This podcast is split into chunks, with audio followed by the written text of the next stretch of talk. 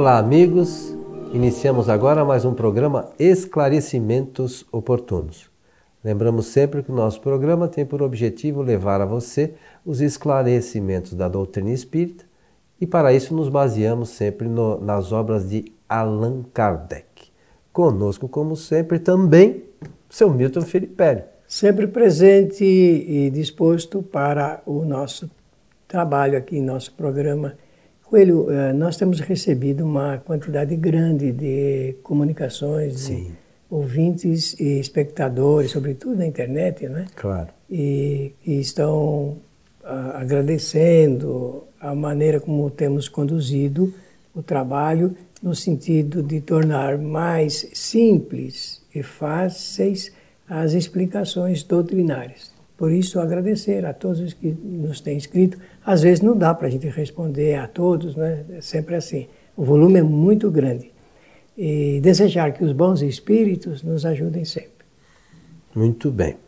Então, como você disse que nós recebemos alguns questionamentos, hoje vamos atender aqui a mais um e-mail que nos foi encaminhado.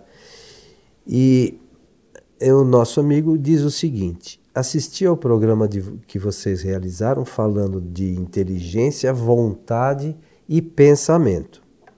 Pergunto: os nossos pensamentos então não são produzidos pelo nosso cérebro? Interessante a pergunta, né, é, senhor Milton? Pergunta, mas já respondendo. Né? É. É, não são não. Essa ideia é uma ideia materialista, né? Essa é uma ideia materialista. Os nossos pensamentos são produzidos por conta da ação do espírito. É, Allan Kardec, é, ao longo, porque isso não está só numa pergunta e resposta onde ele responde dessa maneira. A gente precisa entender que no desenvolvimento é, de todo o texto do livro dos Espíritos, ele vai é, fazer essas citações que eu vou mencionar. E nas outras obras também nas outras obras também. Então não será difícil encontrarmos o, a letra de Allan Kardec informando que o espírito conta com três atributos que são essenciais à sua evolução. Então, quais são eles? A inteligência, a vontade e o pensamento. O espírito. Eh, eh posso usar da seguinte expressão para facilitar o entendimento de todos Deus, o Criador, nos concede as ferramentas de trabalho para a nossa evolução. Essas ferramentas são inteligência, vontade e pensamento. Somente isto. É com isto que o Espírito vai ordenar a sua vida e as suas existências quando encarnado.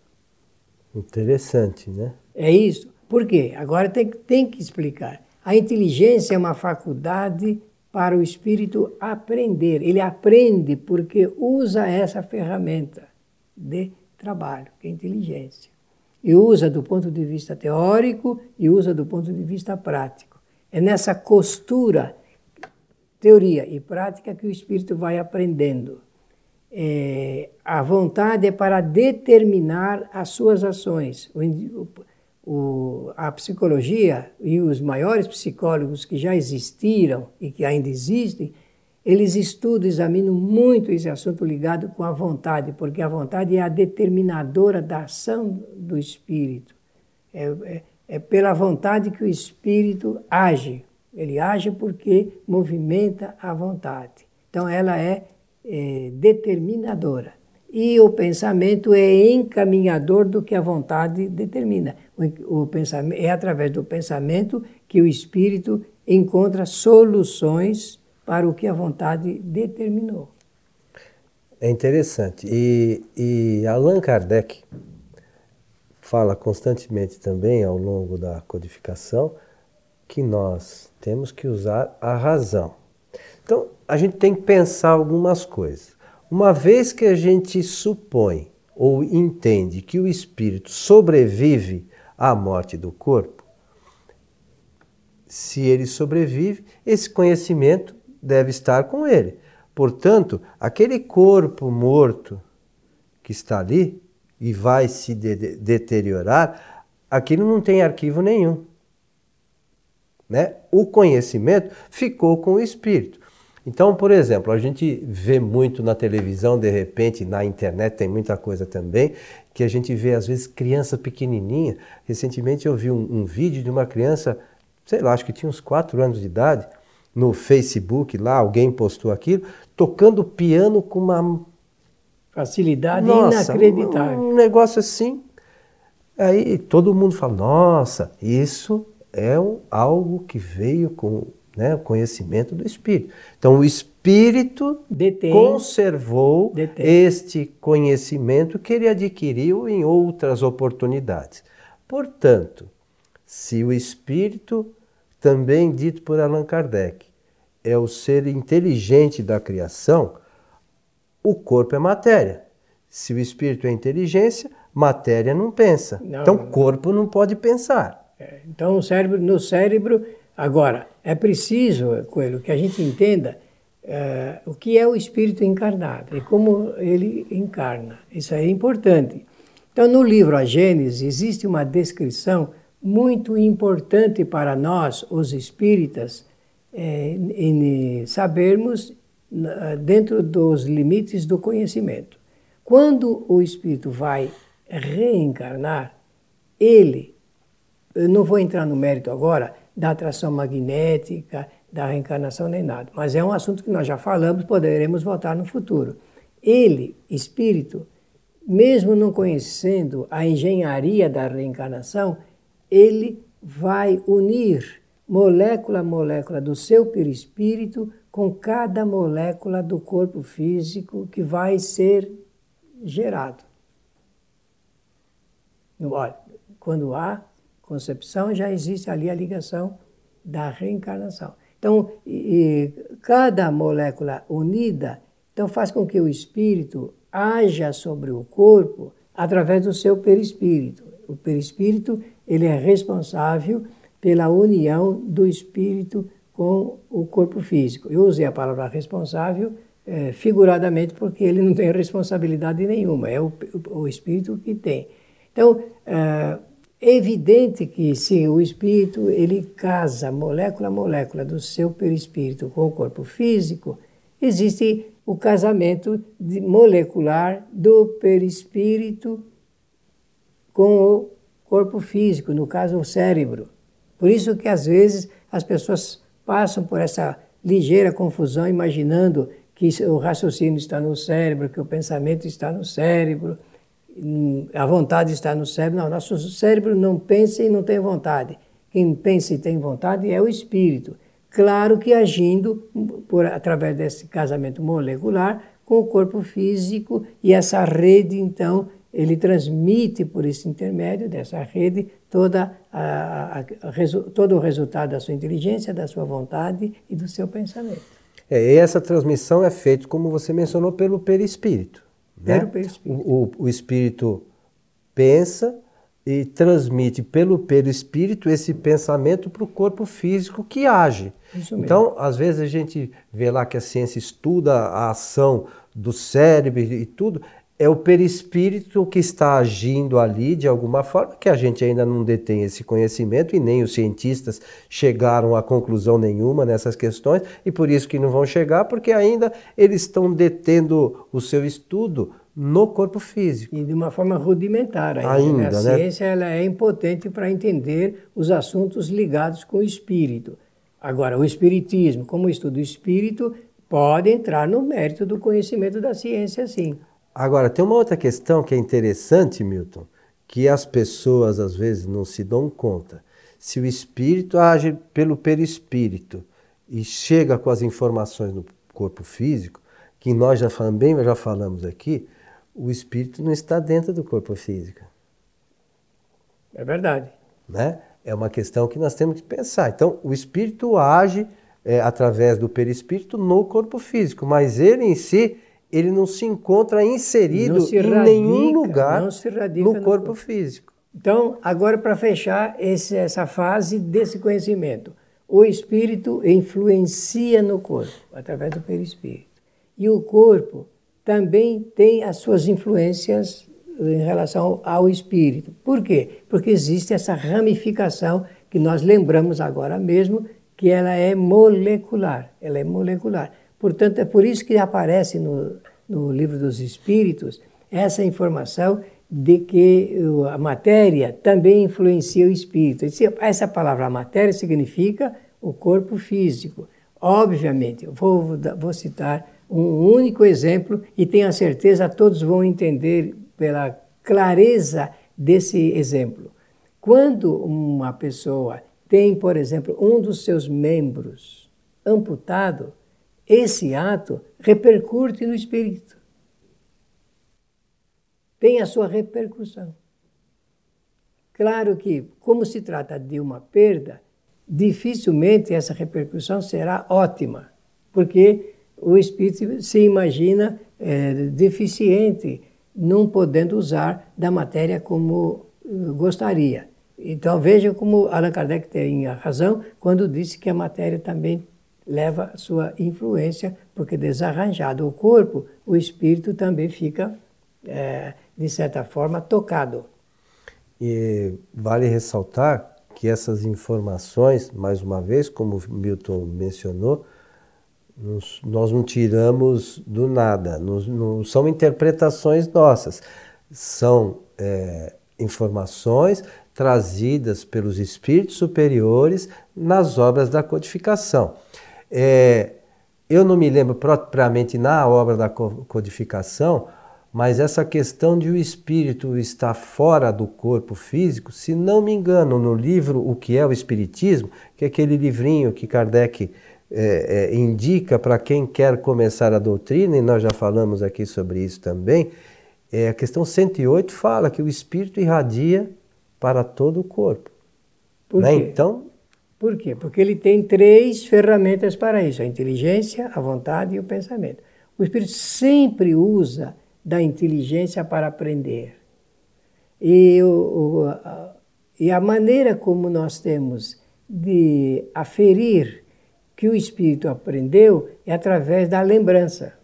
Por isso que o, o Platão dizia que a única forma que, nós, que, é, que nós aprendemos, porque nos lembramos do que aprendemos. Olha que coisa interessante.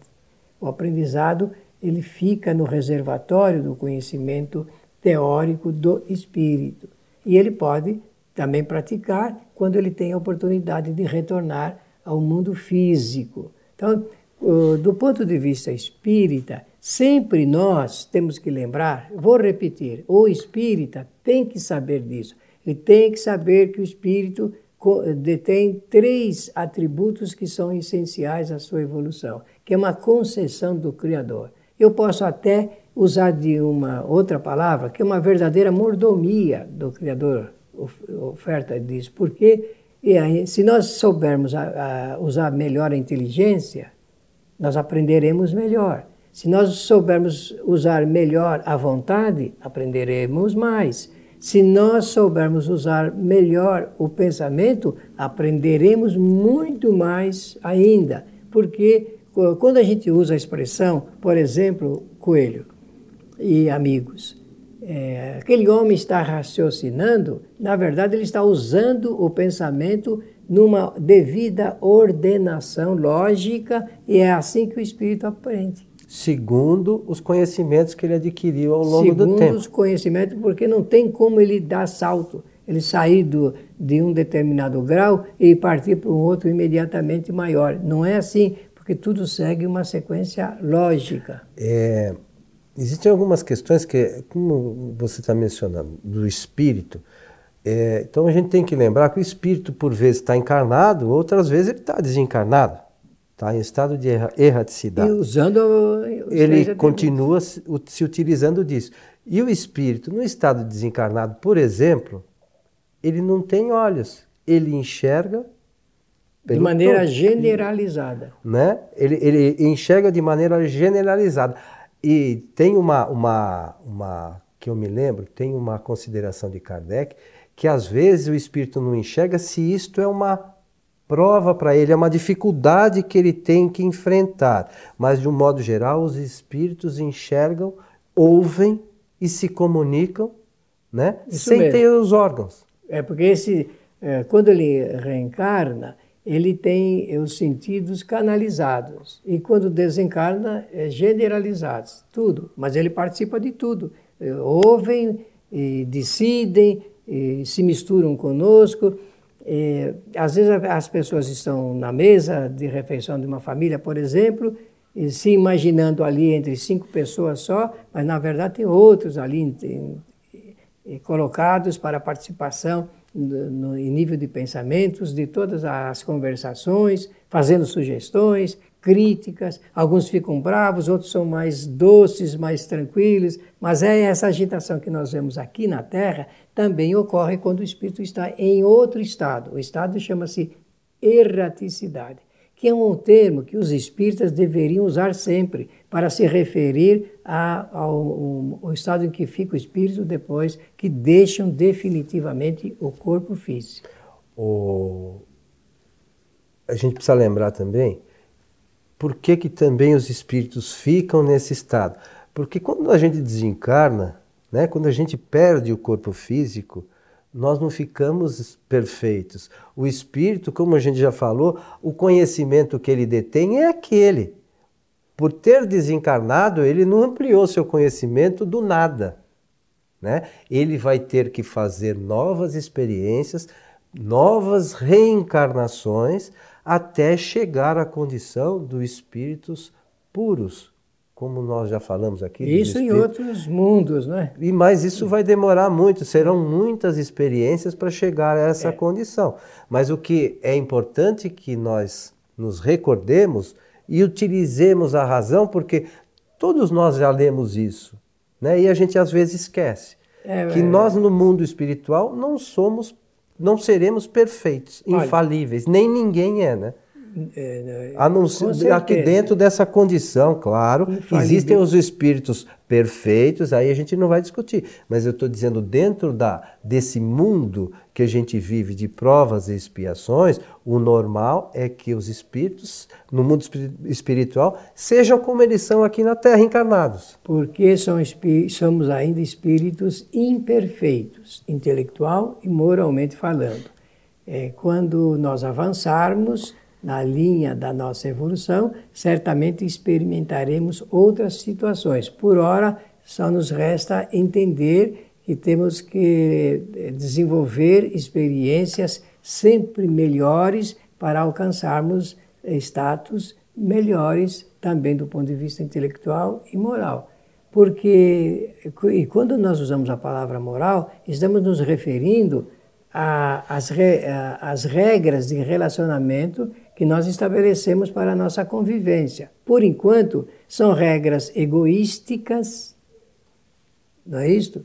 É, unilaterais, não de reciprocidade absoluta, não de solidariedade absoluta, e vivenciamos ainda de acordo com no, o, o, grau dos nossos interesses é, pessoais. É, como nós já mencionamos, você sobretudo da, das experiências que o, espírito vai adquirindo através do tempo, sempre é tempo, mesmo aqui encarnados, de aprender. Então, a, às vezes nós vemos algumas pessoas, ah, mas eu já estou velho demais para aprender isso. É, é um é, engano, né? É sempre uma oportunidade de agregar conhecimento para o espírito em qualquer tempo. Às vezes a gente acha que é uma, uma perda de tempo, não, pelo contrário, né? nós estamos ganhando tempo para outras oportunidades, aquele conhecimento já está dentro da inteligência, né? Muito bom isso. Absorvida né, do espírito, não é isso? Olha, e, e, por falar nisso, não é acrescentar, mas por falar nisso, porque se a pedra de toque é o que você mencionou, é lembrar que uh, não se atrofia a inteligência, nem a vontade, nem o pensamento, porque isso são qualidades, atributos, ferramentas do espírito.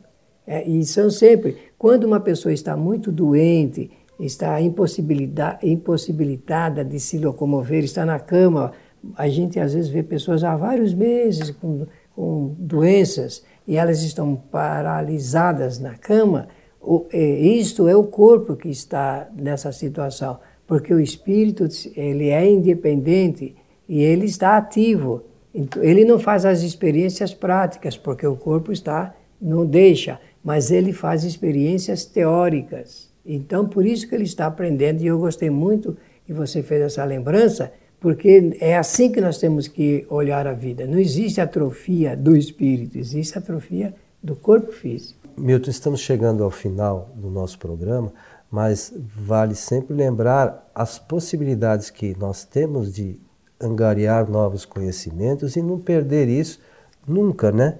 É, às vezes é, é, é importante que essa situação, por exemplo, que você menciona, de, de a pessoa estar ali digamos, encarcerada né, numa cama ou presa, o espírito está ligado ali a uma condição, mas isso às vezes é escolha do próprio espírito. Mas é consequência disso. Né? Então a, a, a gente não se recorda a gente, é, dos ensinamentos de Kardec, né? E nesse momento, às vezes, a gente perde um pouquinho a, a enfim, a sensação que aquilo é algo bom para o espírito muitas vezes né, escolha dele para passar, às vezes, de algum, algumas etapas que são necessárias para a sua evolução. Exatamente isso. Exatamente. E a ciência tenta ajudar, porque é a obrigação da ciência prolongar a existência e retirar o sentimento de dor que o espírito encarnado passa. É isso aí, seu Milton Felipe. Estamos chegando ao final, como eu disse, de, nesse nosso programa Esclarecimentos Oportunos. A gente sempre espera ter contribuído né, com, é, com as E a gente aprende né? muito ao fazer essas reflexões. Nós saímos daqui satisfeitos sempre, sempre, porque aprendemos bastante. Desejar a todos que os bons espíritos nos ajudem sempre. Lembrando mais uma vez que a nossa casa, a Sociedade Espírita Francisco de Assis, tem palestras é, públicas às quartas e sextas-feiras e as palestras das sextas-feiras são transmitidas ao vivo pelo nosso site tvfraternidade.com.br a partir das 19h30. A você que esteve conosco, nosso abraço e até o nosso próximo encontro.